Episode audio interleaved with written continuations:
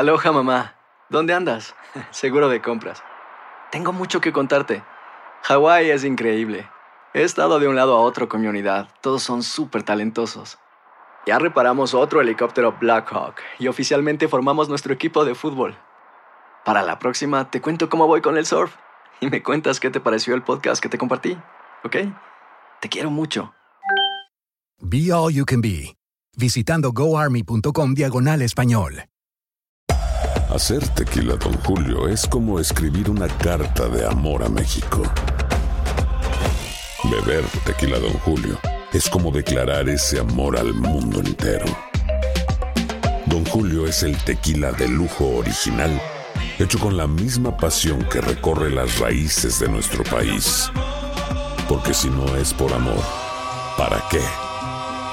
Consume responsablemente. Don Julio Tequila, 40% alcohol por volumen, 2020. Importado por Diageo Americas, New York, New York. Boost Mobile tiene una gran oferta para que aproveches tu reembolso de impuestos al máximo y te mantengas conectado. Al cambiarte a Boost, recibe un 50% de descuento en tu primer mes de datos ilimitados. O, con un plan ilimitado de 40 dólares, llévate un Samsung Galaxy A15 5G por $39.99. Obtén los mejores teléfonos en las redes 5G más grandes del país. Con Boost Mobile, cambiarse es fácil. Solo visita boostmobile.com. Boost Mobile, sin miedo al éxito. Para clientes nuevos y solamente en línea, requiere AroPay. 50% de descuento en el primer mes requiere un plan de 25 dólares al mes. Aplican otras restricciones. Visita boostmobile.com para detalles. Bienvenidos al podcast del Gordi y la Flaca. Somos Raúl de Molina y Lidia Estefan y en los próximos minutos escucharás las noticias de la farándula más picantes del momento. Y bueno, ya va a empezar el podcast del Gordi y la Flaca con las mejores entrevistas a actores, músicos y por supuesto tus celebridades favoritas. Te voy a decir una cosa, me está mandando un tremendo chisme aquí. Ok, ya ustedes saben lo que tienen que hacer. ¿Qué tal mi gente? Gracias por acompañarnos. Bienvenidos a una semana más, primer lunes de febrero. ¿no? Primer lunes de febrero y llevo el día, toda la mañana hablando con amigos que tenemos en Los Ángeles, que la situación está horrorosa por allá con las lluvias, Lili. He hablado con... Mi hijo está allá desde anoche. Exactamente. El noticiero nacional que decía que justo hoy iba a seguir lloviendo. No, iba a seguir lloviendo hoy y quizás mañana. Imagínate, y me 5 dice, pulgadas más, de 5 a 10 pulgadas más le digo, de agua. Le estaba hablando con un amigo mío también en Malibú y le me dice, no he visto llover así en 30 años aquí en Los Ángeles y la situación, él vive encima de una montaña, está horrible. Tengo miedo de que se empiecen a, a deslizar las casas en el borde, aunque no creo que vaya a pasar, pero hay muchísimas inundaciones y esto lo estoy Han diciendo también evacuado, Raúl, en muchas áreas. porque ayer fueron los Grammys. Ayer fueron los Grammys. Y para llegar a los Grammys sufrieron muchas personas porque dice que pensaban que no iban a llegar. Eh, bueno, Raúl, y no es para menos. Te levantas a las 7 de la mañana, te dan masajes, te preparas, tratas de hacer todo, señores. Y como ustedes saben, ayer la madre naturaleza volvió a golpear la ciudad de Los Ángeles y la llegada allí a los Grammys fue bajo una terrible tormenta. Dicen que casi todo el momento en que había que bajarse. Esto no lo vio uno en televisión porque estaba viendo la alfombra, que por cierto, en los Latin Grammys, el que salió más en la alfombra fue Peso Pluma. Lo, entrevistaron una vez bastante largo, habla inglés muy bien. Y después Maluma, pero a Peso Pluma lo pusieron dos o tres veces durante la alfombra con la novia que traía. Así que esto, estaba hablando de esto también con mucha gente ayer. Muchas de las personas que asistieron estuvieron en aprietos, como les dije yo, para llegar a los Grammys debido a la lluvia. Vamos a ver esto. A ver. Imagínese usted lo que sufrieron todas estas hermosas mujeres que desde la mañanita se estaban peinando y arreglando para ir a la ceremonia de los Grammys. Y el tiempo les jugó una mala pasada. Los glamorosos vestidos estaban a punto de volar por los cielos y seguramente que varios cientos de dólares se perdieron porque algunos de ellos quedaron casi destrozados. En fin, Faltaban paraguas, carritos y seguro estamos que la mayoría del público estaba mojado dentro de la ceremonia. ¿Cómo no? A nosotros que nos toca hacer tantas alfombras es lo peor que te puede pasar un día, Raúl, y como una de esas alfombras grandes que uno espera. Los vestidos, los pelos, los maquillajes. O sea, mi- miren esto. ¿Qué te puedo explicar? No, ahí no se salva nadie. Horrible. Raúl, Ahora, No. tú no tuviste tiempo de verlo porque tú estabas volando para acá. No, no, yo estaba acá, yo lo vi. Claro, sí, sí, sí, yo lo vi, Raúl.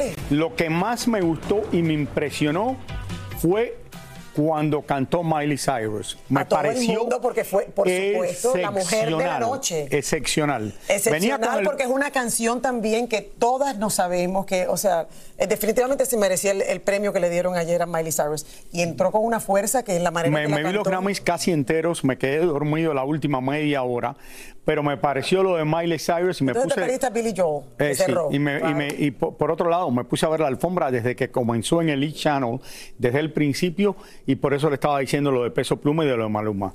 Muchas fueron las estrellas homenajeadas y los artistas hispanos que brillaron en esta gala, porque estos son los Grammys en inglés.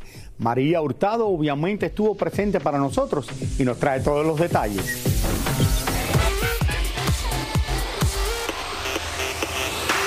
Las mujeres se impusieron en la edición número 66 de los Grammy anoche en el icónico Crypto Arena de la ciudad de Los Ángeles, donde finalmente Miley Cyrus logró ganar su primer Grammy por su éxito Flowers, llevándose canción del año y emocionada subió al escenario a recogerlo de manos de la propia Mariah Carey. Minutos después se llevó su segundo Grammy por grabación del año, además de dejar a todos boquiabiertos con su impresionante número musical. Por su parte, Taylor Swift logró establecer un nuevo récord al ganar su cuarto Grammy a Álbum del Año. Un momento muy emotivo fue la aparición de Celine Dion junto a su hijo tras su larga batalla contra el síndrome de la persona rígida, mientras que Billie Eilish logró ganar el Grammy por canción del año por el tema de la cinta Barbie, el mismo que interpretó sobre el escenario. El Grammy al álbum de la música urbana fue para una de las nuestras.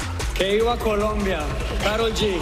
Yo me siento muy orgullosa y me siento muy sorprendida de a dónde me ha traído la vida con trabajo y esfuerzos, de darme cuenta de que los límites están en la mente en realidad, de representar a mi latina community. Por cierto, durante la ceremonia vimos a Carol acercarse a Beyoncé para pedirle una fotografía, pero ella no fue la única, porque todos querían un pedacito de Queen Bee. Fue una noche musical de grandes estrellas como Dua Lipa, Tracy Chapman, Billy Joel, Johnny Mitchell y Jay-Z, quien aprovechó un premio que se le otorgó para criticar fuertemente a la academia porque nunca ha premiado a su esposa Beyoncé como mejor álbum del año. El escándalo de la noche lo protagonizó el rapero Killer Mike al ser arrestado por la policía de Los Ángeles en plena ceremonia y sacado del lugar tras ganar tres Grammy y todo por un presunto altercado físico. En la ceremonia previa a los Grammy, los grandes ganadores de la noche fueron Peso Pluma, quien se llevó mejor álbum de música mexicana y aunque no llegó a recoger su premio minutos después, lo vimos pasar por la alfombra roja junto a su noviecita, Nicky Nicole. Gaby Moreno se llevó mejor álbum pop latino y Juanes y Natalia Laforcade empataron, llevándose ambos el Grammy a mejor álbum de rock latino. Muchos de los nuestros que estuvieron nominados los vimos pasar por la alfombra roja. El trabajo de ama de casa nadie se lo reconoce a uno, por lo menos el de el trabajo de la calle sí. No, la verdad fuera de broma, esta nominación va por las mujeres, por México, por mí, ahora sí que por ti, por mí, por todas mis compañeras. Felicidades por este Grammy muy bien merecido. Se lo dedico a mis compañeras, tantas compañeras que amo, que han abierto camino en un disco que fue contracorriente totalmente, probablemente la pieza más personal que hice hasta ahora. Un aplauso, un aplauso a todos los latinos que allí ganaron. Para que tú a veas. También, Raúl, y, eh, uno de los premios y bueno, feliz. Y a Carol G, muchas felicidades que la vi cuando ganó el Grammy, muy, muy merecido. Felicidades, Carol G. Ay, yo sé. Por otro lado, esto te quiere decir que aquí en Estados Unidos, verdaderamente, a no ser que tú seas el presidente Donald Trump, que hace lo que le da la gana y todavía no lo meten preso, eh, miren lo que pasa. No, no, pero espérate. Este rapero se había peleado, creo que con un security guard. Le dan el Grammy y viene la policía, lo esposa y se lo lleva preso. Para. eh, Bueno, lo arrestaron, Raúl, y se lo llevan, pero después entonces no lo dejan ahí porque al final, ¿qué, qué pasa? Eh, Es lo que no, no, se entiende. pero Lili, para que tú veas. Fue un show increíble, pero No le que importa a la policía aquí quién tú eres. Él se peleó con uno de seguridad, a lo que estaban diciendo. Termina, mira todos los Grammys que tiene en la mano. Cuando él sale del escenario, le ponen las esposas y se lo llevan.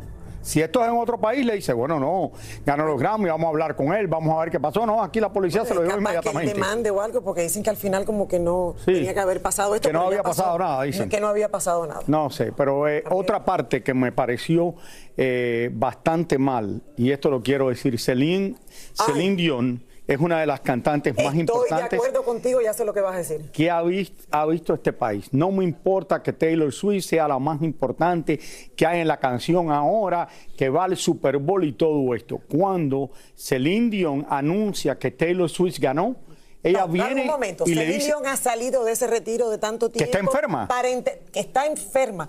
Para entregarle el premio, para pasar la antorcha.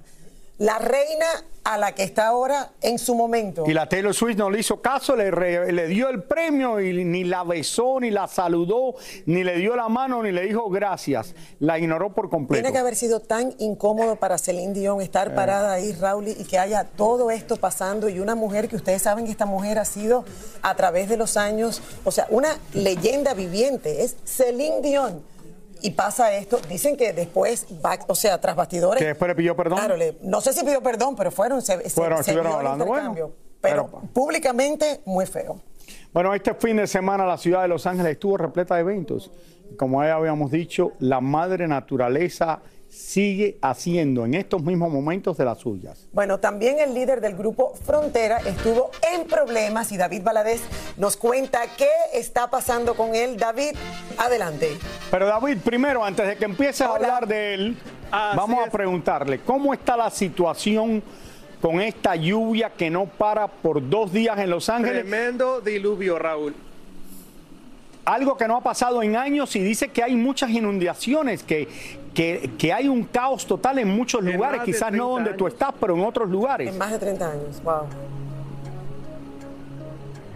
Yo me encuentro en la ciudad de Huntington Park, acá al corazón de los hispanos, y quiero, Manny, podemos ir a la cámara para acá para que vean. Está este diluvio, la lluvia que no deja de caer desde ayer, como tú dijiste, Raúl, y definitivamente que nos agarró de sorpresa. Yo en mi casa en particular, vivo en Downey, aquí en Los Ángeles, tengo agua en la segunda planta y en la primera planta de mi casa. Se me metió por todas partes el agua y bueno, estamos viviendo, como dije, este diluvio, esta tormenta que llegó al sur de California, que es ayer, hoy y también mañana estará lloviendo. Y bueno, como ustedes dijeron, fue el grupo Fuerza Régida, Lili. Yo sé que dijiste eh, um, Grupo Frontera, pero es Grupo Fuerza Régida. Su vocalista fue arrestado este fin de semana en lo que fue en la parte de la frontera de Estados Unidos con México, en Mexicali. Aquí todo lo que sucedió aquí en Los Ángeles y también con el arresto del vocalista de Fuerza Régida. Thank you.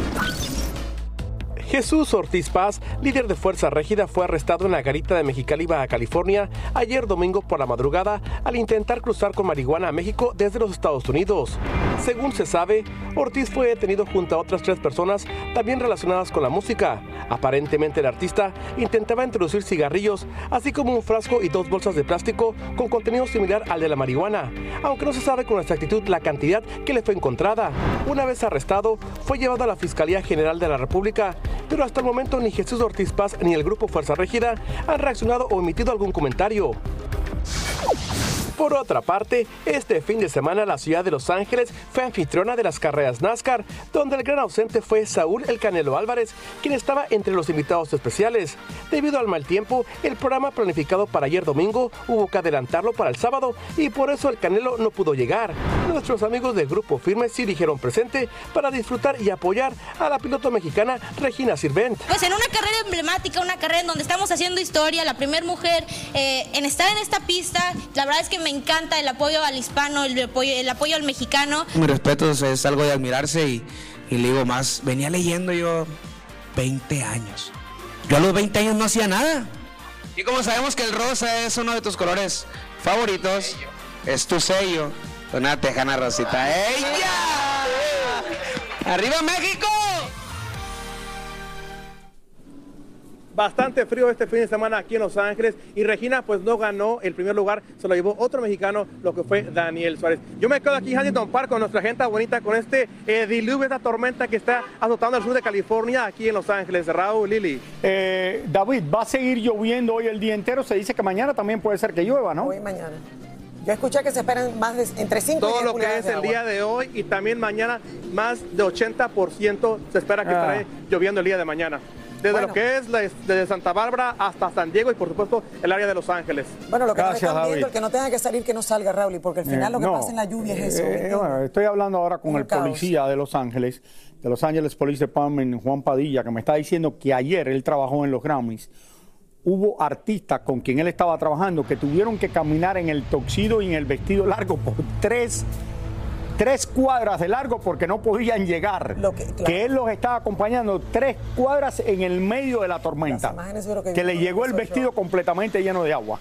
Bueno, cambiando el tema, señores, el Palacio de Buckingham anunció que el rey Carlos III ha sido diagnosticado con un tipo de cáncer luego de que fuera intervenido por un agrandamiento benigno de la próstata. Según la Casa Real, durante el procedimiento se observó otro motivo de preocupación y tras realizar pruebas eh, posteriores fue identificado una forma de cáncer.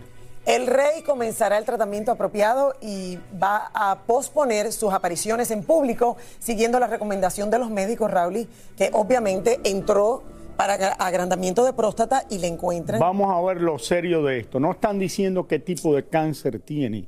Él fue para la próstata, pero no se sabe si tenía cáncer en la próstata y se había ido al resto del cuerpo o esto es otro tipo de cáncer. Eso es una situación ya más seria. Por otro lado, no estoy diciendo que tiene esto, esto es las especulaciones porque lo hablé con un doctor esta mañana. Por otro lado, tú sabes que Kate Middleton estuvo en el hospital con una operación que le dieron en el estómago también y nunca se dijo qué problema tenía. Hasta el día de hoy no se ha sabido. Entonces se le está pasando ahora a la familia real todo, al rey Carlos y mira Kate Middleton, que es relativamente una chica súper joven y mira el problema que tiene. Aquí los hombres Le del deseamos estudio, lo mejor. ¿Cuántos se han revisado la próstata? Yo A mí me la chequearon el otro día y me hicieron hasta un MRI, no sé, el doctor quiere chequeármela con la mano otra vez y yo le dije, por ahora no. ¿Qué onda, banda? Somos el bueno, la mala y el feo y te invitamos a escuchar nuestro podcast. Acompáñanos y pasa un rato agradable. Ríete y ponte a llorar con nuestros chistes y no te pierdas las mejores trampas y enchufadas. Así que ya lo sabes, descarga la aplicación de Euforia, busca nuestro podcast y accede a todo el contenido que tenemos para ti. El bueno, la mala y el feo. Puro show. Aloha mamá, ¿dónde andas? Seguro de compras. Tengo mucho que contarte. Hawái es increíble. He estado de un lado a otro con mi unidad. Todos son súper talentosos. Ya reparamos otro helicóptero Blackhawk y oficialmente formamos nuestro equipo de fútbol. Para la próxima te cuento cómo voy con el surf y me cuentas qué te pareció el podcast que te compartí, ¿ok? Te quiero mucho. Be All You Can Be, visitando goarmy.com diagonal español. Hacer tequila, Don Julio, es como escribir una carta de amor a México. Beber tequila, Don Julio, es como declarar ese amor al mundo entero. Don Julio es el tequila de lujo original, hecho con la misma pasión que recorre las raíces de nuestro país. Porque si no es por amor, ¿para qué? Consume responsablemente. Don Julio Tequila, 40% alcohol por volumen, 2020. Importado por Diageo Americas, New York, New York. Boost Mobile tiene una gran oferta para que aproveches tu reembolso de impuestos al máximo y te mantengas conectado. Al cambiarte a Boost, recibe un 50% de descuento en tu primer mes de datos ilimitados. O, con un plan ilimitado de 40 dólares, llévate un Samsung Galaxy A15 5G por $39.99. Obtén los mejores teléfonos en las redes 5G más grandes del país. Con Boost Mobile, cambiarse es fácil. Solo visita boostmobile.com. Boost Mobile, sin miedo al éxito. Para clientes nuevos y solamente en línea, requiere AroPay. 50% de descuento en el primer mes requiere un plan de 25 dólares al mes. Aplican otras restricciones. Visita boostmobile.com para detalles. Y ahora regresamos con el show que más sabe de farándula, el podcast del Gol de la Plata. Hoy empezó, señores, en España el juicio en contra del futbolista Dani Alves, Alves, perdón, quien está siendo acusado de agresión sexual y violación. Bueno, el brasilero, que es uno de los futbolistas más populares allá en Barcelona, sigue preso. Vamos a conectarnos con Jordi Martín para que nos traiga los detalles de lo que sucedió hoy en el Tribunal Superior de Justicia de Cataluña. Adelante, Jordi. Hola, Jordi. Hola Lili, Raúl, ¿qué tal? Hoy dio comienzo la primera de las tres audiencias en contra del juicio del futbolista Daniel Alves. Por primera vez se vieron las caras en un clima de mucha tensión, la víctima y Dani Alves. Veamos todo lo que sucedió. Sobre las ocho y media de la mañana llegó Dani Alves al Tribunal Superior de Justicia en un furgón policial procedente de la cárcel y escoltado por seguridad. Unos minutos después llegó la madre y el hermano del brasileño acompañado de sus abogados. ¿Estáis apoyando, apoyando a Dani? Sí, hasta el final. ¿Cómo está? ¿Os sentís Sí. fuertes? Sí, sí, hasta el final. Hasta el Vamos final. a ficar aquí hasta el o sea, final. ¿creéis en la justicia Sí. española? O sea, Aguardamos justiça. Aguardamos justiça. Ya adentro se vio un Dani Alves demacrado, cabizbajo y muy delgado. Los abogados de Alves trataron de posponer la audiencia por toda la atención mediática que ha acaparado el caso y según ellos afecta la sanción que pueda ser aplicada al futbolista. A la madre y familia de Alves no se le permitió entrar a la sala y solo pudieron verlo en los pasillos y en los descansos de la audiencia. Se trató de proteger la identidad y la voz de la mujer que lo acusa y solamente los que estaban dentro de la sala pudieron escucharla y verla. La mujer, en su declaración, detalló la forma en que Alves se les acercó en la discoteca, cómo empezó a coquetear con ella y al final, de manera desgarradora, detalló la supuesta agresión sexual. También se presentaron como testigo dos mujeres que corroboraron la versión de la supuesta víctima. La audiencia duró cerca de seis horas. Alves no rindió declaración hoy y a la salida su abogada prefirió guardar silencio. La que sí dio declaraciones fue la abogada de la supuesta víctima. ¿La defensa de, de Dani Alves ha propuesto llegar a un acuerdo? No, por supuesto que no. No, no, no hay acuerdo. No hay, no hay acuerdo, ¿no? Pero estaba sobre la mesa, no es que sí. No estaba sobre la mesa. O sea, en ningún momento, por parte de ninguna de, ninguna de las dos partes. No ha estado sobre la mesa. Les cuento que tuve oportunidad de hablar fuera de cámara con la madre de Dani Alves, quien por cierto rompió a llorar y desconsoladamente me dijo que en un año que su hijo lleva preso no había tenido la oportunidad de abrazar a su hijo. Bueno, vamos a seguir este mediático juicio aquí desde Barcelona. Regreso con ustedes a los estudios del Gordo y la Flaca. Como le cambió la vida a este famoso futbolista, Jordi. Seguiremos contigo desde Barcelona los próximos días. Efectivamente, lo seguiremos muy de cerca este caso. Gracias, Jordi. Señores, vamos a dar la bienvenida a Michael Corleone, que es uno de tres hermanos. Dos están muertos de lo que era la reina de la cocaína en Estados Unidos en los años 70 y 80. Bienvenido. Gracias por tenerme. ¿Cómo es vivir con ese nombre, Dios mío? Michael Corleone, Um, hijo de Griselda Blanco. es una Ah. espada, sí, eh, como decimos, con, con doble filo. Pero me ha costado, pero es lo que es, como decía mi mamá. It is what it is. It is what it is. Pero tú eras muy pequeño, tú tenías cinco años en esta época cuando tu madre eh, estaba aquí en la ciudad de Miami y se hizo famosa en el mundo entero. Eh, en finales de los 70 y los 80 tú estabas creciendo, tú no te puedes ocupar, acordar. mucho de esto, ¿no? Eso es lo que crees, pero por eso me pagan también, porque tengo mente fotográfica. Y porque pues mi madre y mis hermanos caen presos a los 6 y 7 años y yo soy el único afuera. Entonces yo tuve que pues ver por ellos también. ¿Tú te dabas cuenta en ese momento de la gente que tu madre estaba matando, de lo que estaba pasando, o tú no sabías nada de eso? No, ¿cómo te puedo explicar? A veces mi familia trataba de ocultar. No, obviamente, porque tú eras un niño. Pequeño, pero ¿en qué momento de tu vida te cae el 20? Desde niño entendía algo, sí, pero para nosotros, para mí, era el negocio de familia. Después, cuando mi madre cae presa en el 85, durante el 86, en una visita, o los primeros días de ella estar en el edificio federal en New York, me explican todo, que yo como que ya lo sabía, pero alguien me lo tuvo que decir. Ok, ¿Cómo era vivir con ella?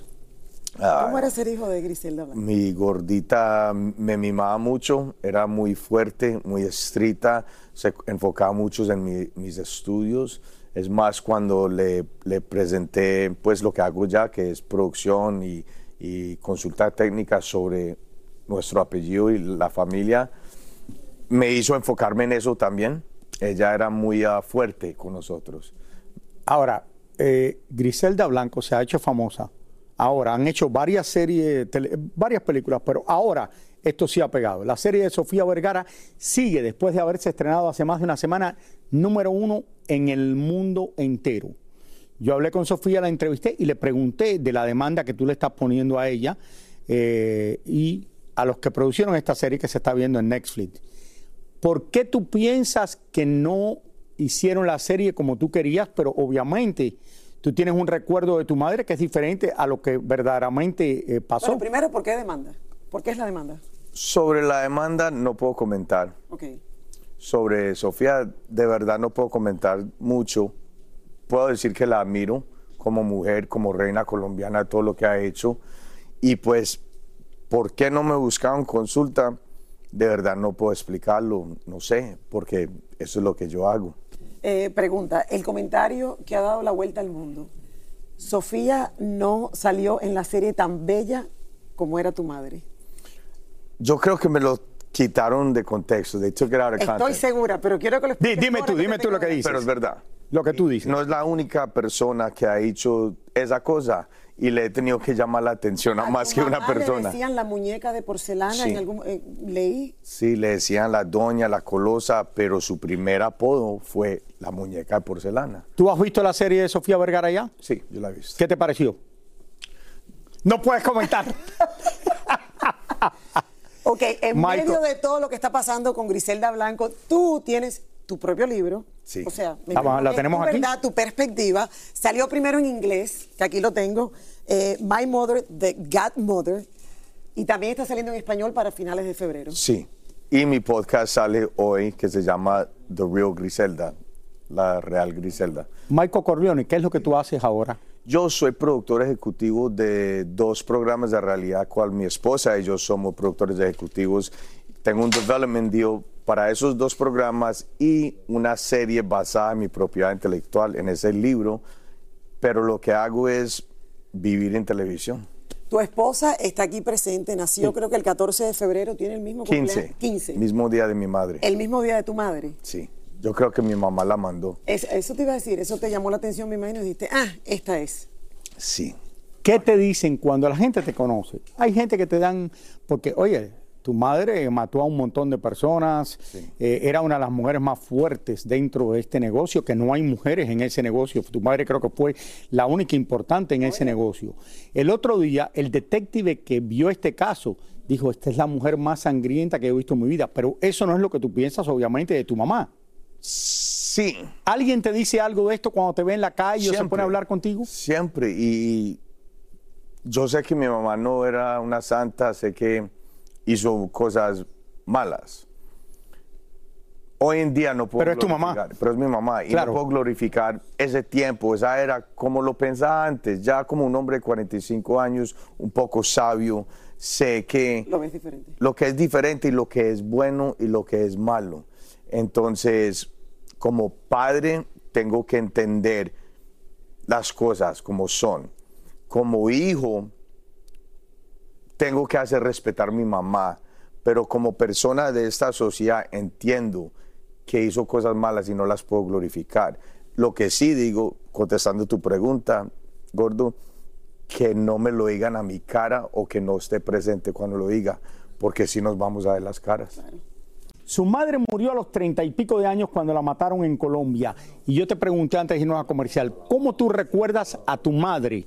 No solo cuando tú estabas creciendo en la época de Miami, pero cuando murió después. ¿Cuál era la relación con tu madre en aquella época y cómo tú la recuerdas? La recuerdo como mi mejor amiga, la recuerdo como esa voz sabia, Tú tenías 30 y... 33, 34. 33 años, 34, cuando ella fallece. Sí, ¿Te acuerdas la última vez que la viste? Lo último que hablaste con ella. claro, claro.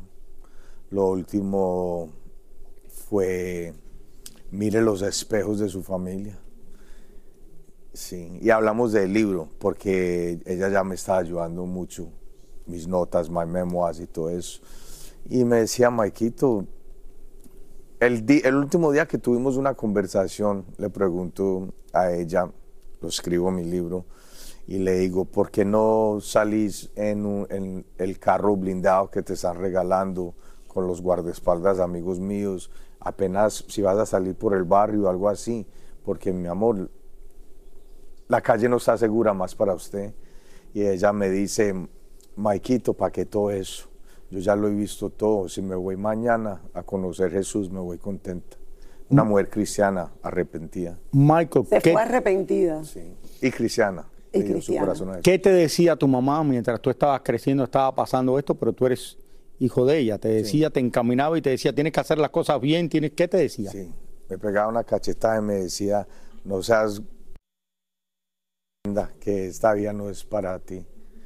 Yo le decía desde niño, quiero salir en televisión, quiero ser un actor o un capo. Y ella me decía, "Ups, no capo aquí, abogado, doctor, actor tal vez. Cuando te enteraste de la muerte de tu madre, Muy, ¿qué te muy, pasó por la mente? muy fuerte. Eh, Tú estabas aquí en la ciudad de Miami. Sí, estaba viviendo Ella fallece en Colombia. Si ella fallece en Colombia, me llaman mirándola, un gran amigo de la mejor, el hijo de la mejor amigo, amiga de ella. Me llama y le pregunto yo, ¿usted por qué me está llamando? Yo pensé que habían asesinado a mi hermano o algo. Y me dice, um, aquí estoy mirando a la gordita tirada en el piso. O sea, que estaba justo en la carnicería donde fallece. Griselda Blanco. Michael, Tú has mil, vivido por muchos años aquí en la ciudad de Miami.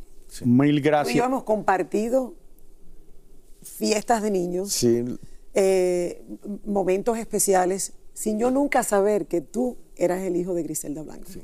Y que- Esta serie sale en este momento y te cambia la vida. Es un círculo completo para mí porque yo he trabajado tanto para legalizar mi apellido y para cambiar ese narrativo de cuál era culpable de glorificar antes. Y ya como un hombre de 45 años, como lo digo, entiendo, soy consciente de lo que es bueno y lo que es mal. Antes no tenía, yo creo, el derecho completo para mostrarle a la gente nuestra forma de vivir o esa cultura narcotraficante. Ya la muestro también, no, no tanto como, pero sí, como una víctima que ha sobrevivido, pero como un hombre que quiere cambiar el futuro de tan siquiera una persona, un joven, un hombre que esté Amen. atrapado. Que es Oye, muchísimas gracias, Michael. Suerte con el libro Este que termina de mes. salir y te deseamos todo lo mejor. Y gra- gracias de verdad por estar y compartir con nosotros estas historias. Lo pueden, conseguir en, lo pueden conseguir en mymotherthegodmother.com. Y tu podcast que sale en el día Mi de hoy. podcast sale hoy. Muchas gracias. Griselda, a usted, gracias. Muchísimas gracias por escuchar el podcast del Gordo y la Flaca. Are you crazy? Con los chismes y noticias del espectáculo más importantes del día. Escucha el podcast del Gordo y la Flaca primero en Euforia App y luego en todas las plataformas de podcast. No se lo pierdan. Aloha mamá. Sorry por responder hasta ahora. Estuve toda la tarde con mi unidad arreglando un helicóptero Black Hawk. Hawái es increíble. Luego te cuento más. Te quiero. Be All You Can Be, visitando goarmy.com diagonal español. Boost Mobile tiene una gran oferta para que aproveches tu reembolso de impuestos al máximo y te mantengas conectado. Al cambiarte a Boost, recibe un 50% de descuento en tu primer mes de datos ilimitados. O, con un plan ilimitado de 40 dólares, llévate un Samsung Galaxy A15 5G por $39.99. Obtén los mejores teléfonos en las redes 5G más grandes del país. Con Boost Mobile, cambiarse es fácil. Solo visita boostmobile.com. Boost Mobile, sin miedo al éxito. Para clientes nuevos y solamente en línea, requiere AroPay. 50% de descuento en el primer mes requiere un plan de 25 dólares al mes. Aplican otras restricciones. Visita para detalles.